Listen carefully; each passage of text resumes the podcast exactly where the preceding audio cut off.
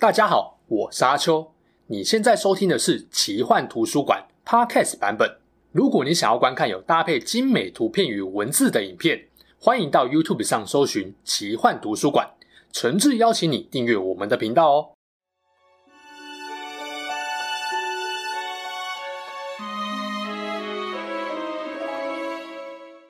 Hello，大家好，我是阿秋，来聊聊神秘奇幻的主题故事。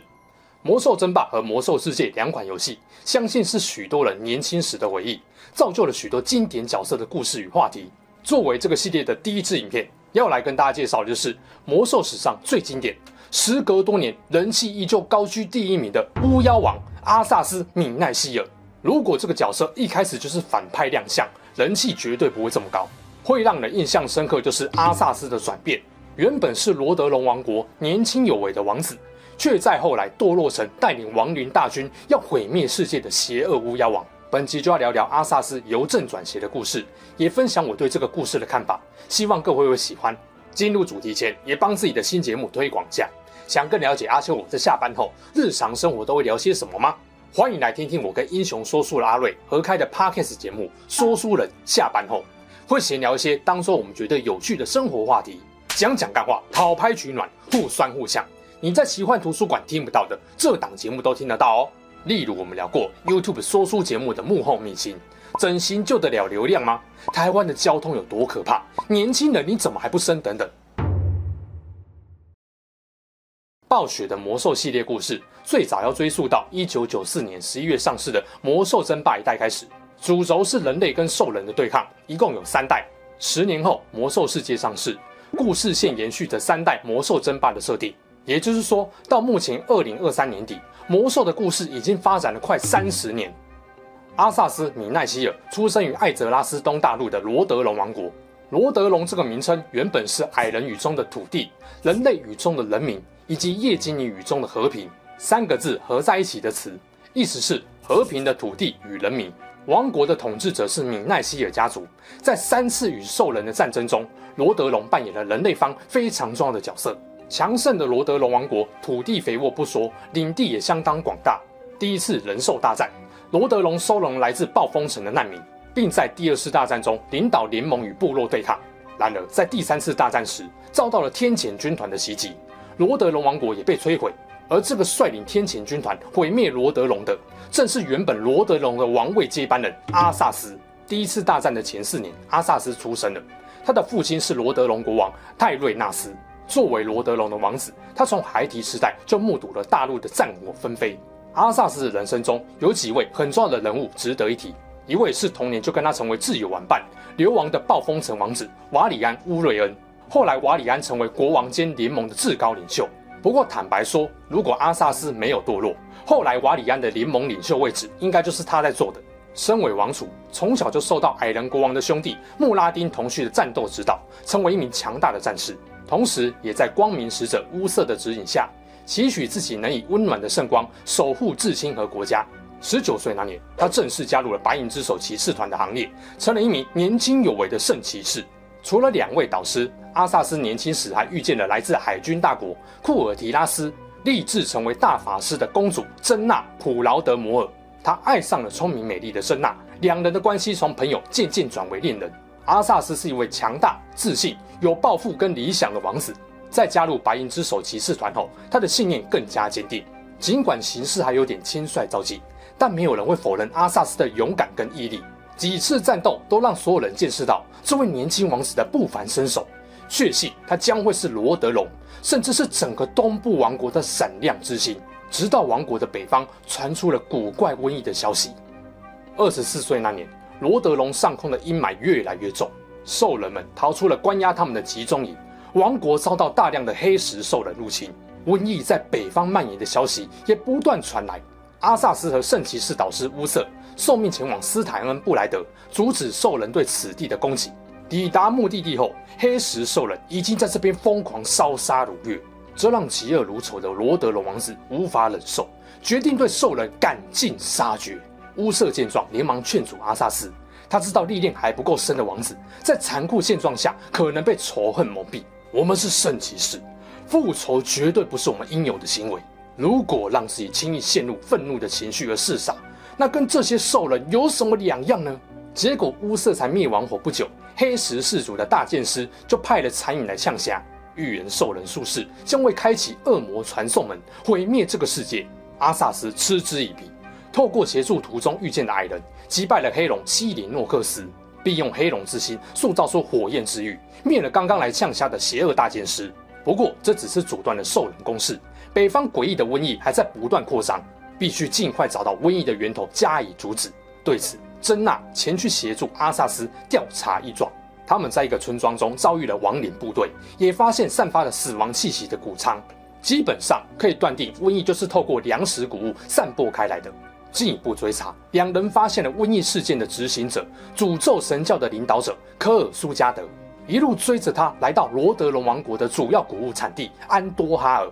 只不过安多哈尔的谷仓已经被感染，而且许多谷物已经运往了周边村庄，灾难看起来已经一发不可收拾。正当阿萨斯要在安多哈尔制裁科尔苏加德之前，这位死灵法师进一步透露，他只是个小咖，杀了他根本于事无补。真正的幕后主使是恶魔马尔加尼斯。这下阿萨斯是绝对不可能放过马尔加尼斯了。这个坏蛋一日不除，罗德隆的危机就不会解除。为了子民，他必须亲手杀死这个想出恶毒计划的魔将。抱着这种想法，阿萨斯跟珍娜往更北边的斯坦索姆前进。然而，当他们在秘鲁谷休息时，收到了不死军团前来进攻的消息。阿萨斯一边协助本地军队抵抗不死怪物，同时拜托珍娜去向乌瑟跟白银之手骑士团求援。这时候，他目睹了可怕的景象：原来被瘟疫感染的村民，在短短几秒钟内就会转化成不死怪物，疯狂猎杀活人。简单来说，这场瘟疫就是一场自我毁灭的屠杀。但血气方刚的王子没有任何让瘟疫停下来的方法，强大的无力感油然而生。更糟的是，瘟疫可怕的传播速度与迅速变异，只有他一个人亲眼目睹。珍娜跟乌瑟不知道什么时候会来，他只能独自咬牙苦撑。正当阿萨斯部队即将溃败之际，白银之手骑士团终于赶到，清除了此地的威胁。不过阿萨斯没有多余的时间逗留，连忙赶往斯坦索姆。途中，一位先知出现。说西方的卡林多大陆将会有更可怕的末日危机，希望阿萨斯前去阻止灾厄降临。如果你是阿萨斯，你会听一个半路突然杀出来，告诉你世界末日要到了，赶快听他的话，放下罗德隆子民，出国帮别人的先知吗？你都不会的，何况是被众人寄予厚望，前途在正要发光发亮的王子。阿萨斯不可能在这时候背弃子民的。尽管一旁的珍娜认为先知的话有一定道理，可阿萨斯心意已决。他必须用最快的速度赶到斯坦索姆，找到并消灭瘟疫事件的幕后主使者。这一去让他彻底落入了邪恶乌鸦王设下的圈套，也让他做出了众人都诧异的举动。三人赶到斯坦索姆，但是太迟了。从安多哈尔来的谷物已经被居民分发一空，来不及了。阿萨斯知道，不用多久，斯坦索姆的居民全都会转化成杀人不眨眼的怪物。只有他亲眼看过那个如同地狱般的景象。然而乌瑟却是一副放轻松、没那么严重的态度。阿萨斯就更显不安与焦躁了起来。为了避免瘟疫和怪物从斯坦索姆往外扩散到全国，阿萨斯做了关键决定。接着就是他跟乌瑟的经典对话：“注意你讲话的态度。没错，你贵为王子，但我仍是你的导师，我不会忘记这点。听着，乌瑟。”有些关于瘟疫的事情，你应该要知道。哦不，我们太迟了，那些居民全都被感染了。或许他们现在看起来还正常，但变成不死生物只是迟早的事。什么？必须净化整座城市？你怎么会产生这种想法？一定有别的解决方式。该死的乌瑟！我以未来国王的名义命令你净化这座城市，你还不是我的国王孩子？就算你是。我也不会遵从这种惨无人道的命令。那么，我只能将你的决定视为叛国了。乌瑟无法理解阿萨斯屠城的决定。对他来说，圣骑士的使命是救人，不是杀人。不管情况再怎么可怕，一旦不再珍视眼前的无辜生命，就等同于背弃了圣光的信念。他自己无论如何都不可能照办的。站在阿萨斯的角度，他觉得乌瑟这个老江湖太天真了。如果不解决居民，等一下，就是居民变成怪物，反过来解决他们。最糟的情况就是全境沦陷。如果可以仁政治国，受子民爱戴，谁不想啊？问题是乱世将至，妇人之仁只会付出更大的代价跟牺牲。哎，有没有似曾相识的感觉啊？魔戒里，刚铎摄政王迪奈瑟跟法拉莫关于要不要抢魔戒就有过类似的争议，只不过斯坦索姆这边的情况更紧急，没时间让阿萨斯犹豫了。况且他知道魔将也在这里，如果死伤不可避免，那他至少要让瘟疫断在这个地方。叛国！你疯了吗，阿萨斯？我疯了吗，乌瑟大人？我以王主的权力解除你的指挥权，暂停你的圣骑士职务。阿萨斯，你不能就这样！我已经决定了，想要拯救这块土地的人跟着我，至于其他人，滚出我的视线！你刚刚越过了一条可怕的界限啊，阿萨斯！真的，我很抱歉，阿萨斯，我没办法看着你做这种事。就这样，导师乌瑟带着大部分的圣骑士离开了，爱人珍娜也离他而去。这两位跟他最亲近的人都无法理解他的忧虑，不明白他内心承受了多少煎熬跟挣扎，才忍痛做出屠城的决定。他独自一人，带着少数愿意跟着他的部下，准备终结所有被感染的居民的生命。尽管痛苦，但阿萨斯心想，绝对不能让感染扩散出去。这是他身为罗德隆王子，阻止王国由内而外崩坏的责任。而魔将也没有给阿萨斯的理智有喘息空间，告诉阿萨斯，这些变异的居民都将变成他的不死奴仆。他要让斯坦索姆的生命之火永远熄灭。而阿萨斯也偏执地说。我不会让你得逞的，我宁可亲手结束居民们的性命，也不愿看着他们被你奴役。于是阿萨斯斩断了心中一丝犹豫，赶在感染者被魔将控制之前，先杀死他们。城内瞬间只剩悲怆的惨叫跟无情的血光。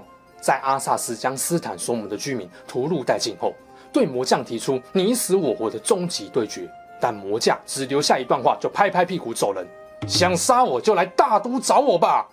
你的旅途才刚开始，召集你的军队到北列境的严寒之地来找我，在那里我们可以把新仇旧恨好好算一算。你也将在那边明白自己真正的命运。手上沾满鲜血的阿萨斯也没有退路。放心，就算你跑到天涯海角，我也一定会抓到你，将你碎尸万段。迫切希望阻止瘟疫的念头，王子救国的责任感。让阿萨斯走上了一条冰冷孤独的道路。他一把火烧了这个已经化为炼狱的地方，头也不回的带着部下航向北列境的酷寒海岸。在这里，他遇见了教他战斗技巧的矮人导师穆拉丁，知道他们要去找一把传说中的神秘武器——双之哀伤。据说它能够给持有者强大的力量。这对于迫切要为王国复仇的阿萨斯来说太有吸引力了，便跟着昔日导师一同寻宝。只不过还没找到武器，阿萨斯驻扎的堡垒却接到了国王的十二道金牌，要求他们现在立刻马上回国。将士们离家许久，也想家了，不等阿萨斯回来接旨，就收拾行囊准备离开。结果阿萨斯回到堡垒，发现空无一人，与父亲的命令时，气炸了。原来乌瑟回国后向国王告状，避免阿萨斯继续走偏。既然我劝不动你，那你爸的命令你总该会听了吧？然而，阿萨斯早就被复仇的思绪填满。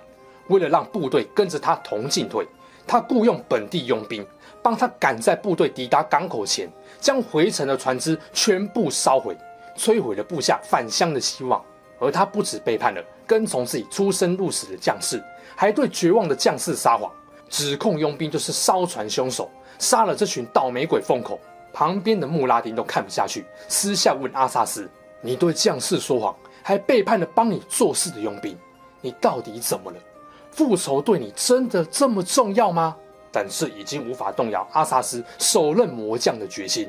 最后，他跟穆拉丁在一个洞穴中找到了被冰封的双之哀伤，但穆拉丁发现刻在魔剑旁边的铭文，警告说：拔出这把剑的人，虽然能够获得永恒强大的力量，但黑暗力量也会反噬灵魂，夺去心智跟光明希望。穆拉丁想劝阿萨斯放弃这把被诅咒的魔剑，然而在做了这么多背离圣光的事情后，他不可能回头了，表示愿意付出一切代价，换取能够保护人民的力量。封印魔剑的寒冰碎裂，其中一块击中了矮人挚友，但阿萨斯也不在意了。他放下手中象征圣骑士的圣光战锤，拔起了双之哀伤，任凭这把魔剑侵蚀他的人性。最终，他成功复仇，并在双之哀伤巫妖王的低语下，一个人渐渐消失在寒冰之地，再也没有回到根据地。几个月后，他回到故乡罗德隆王国，消失已久的王子凯旋归来，自然是被大家热烈欢迎。只是没想到，王子却在王座前将双之哀伤贯穿了父亲的胸膛。没有人知道，曾经与圣光为伍、奋力救国的王子，如今已经成为巫妖王麾下的死亡骑士。后来，他不断执行巫妖王交付给他的任务，直到最后走上冰封王座，将巫妖王的头盔戴上。和奈祖奥合而为一，只是这位兽人巫妖王却低估了阿萨斯的决心与野望。王座上这位曾经的人类英雄，斩断了自己的纯真、正直、怜悯与善良，对着京剧的奈祖奥说道：“没有人可以指使我，我从你这边得到了我需要的一切。现在这股力量已经为我所用，也只属于我。我就是巫妖王，我准备好了。”其实，在阿萨斯举起双之哀伤，到他真正取代前任巫妖王奈祖奥之前，还有好一段故事可以讲。不过，从他举起的魔剑那一刻起，就注定了他只能不断向黑暗深渊堕落，成为下一个终极黑暗 BOSS，只是时间问题。听完阿萨斯堕落的故事之后，来说说我自己对于常见问题的想法。最常问的一个问题是，导致阿萨斯堕落的真正原因是什么？很多人认为是他在斯坦索姆做的决定屠城。但在我看来，做这个决定之后，其实还有挽救的余地。真正的问题在于，阿萨斯没有得到身旁重要他人的认同与理解。阿萨斯会不知道屠城这个决定很残忍，又违背圣光之道吗？怎么可能不知道？但还是这么做，就代表他认为只能出这招下下策来止血了。这时候，如果有人理解他的决定，不让他独自承担屠城的罪孽，或许阿萨斯也不用为了复仇去追求更强大的力量。受诅咒的双之哀伤，也就不会被巫妖王侵蚀理智，黑化成死亡骑士，最终走向寒冰王座，取代奈祖奥，成为新一代天谴军团的领袖。最近动画刚完结的《进级的巨人》也有类似的桥段，跟阿萨斯心境很像的人就是艾伦，他同样明白身边没有人真正理解他内心的挣扎跟痛苦。既然大家都不懂，那就独自盖瓜承受。不过至少动画最后。阿尔敏还有让艾伦知道，他愿意一起承担双手沾满鲜血的罪孽，算是填补了大遗憾。建议一定要去看动画的巨人，有补漫画的不足，阿萨斯就没这么好运了。不止王国生死存亡的危机更急迫，让他没有时间试错，连导师跟女友也没有站在他这边。他身为王子，只能独自扛下责任。心想，在子民安危跟王国存亡面前，他个人的荣辱又算得了什么？如果屠城能有效阻断瘟疫毁灭王国，那背负千夫所指的屠夫骂名也没关系。所以问题都在乌瑟跟珍娜身上吗？当然不是，他也有自己的问题，那就是王子的身份包袱，外加他被教育的太好了。哎，为什么被教育的太好也有关系啊？因为这让他太有责任感跟正义感，为了国家大局愿意牺牲自我，所以才会一心一意，非得要消灭始作俑者不可。旁人看来，他就是被复仇冲昏头。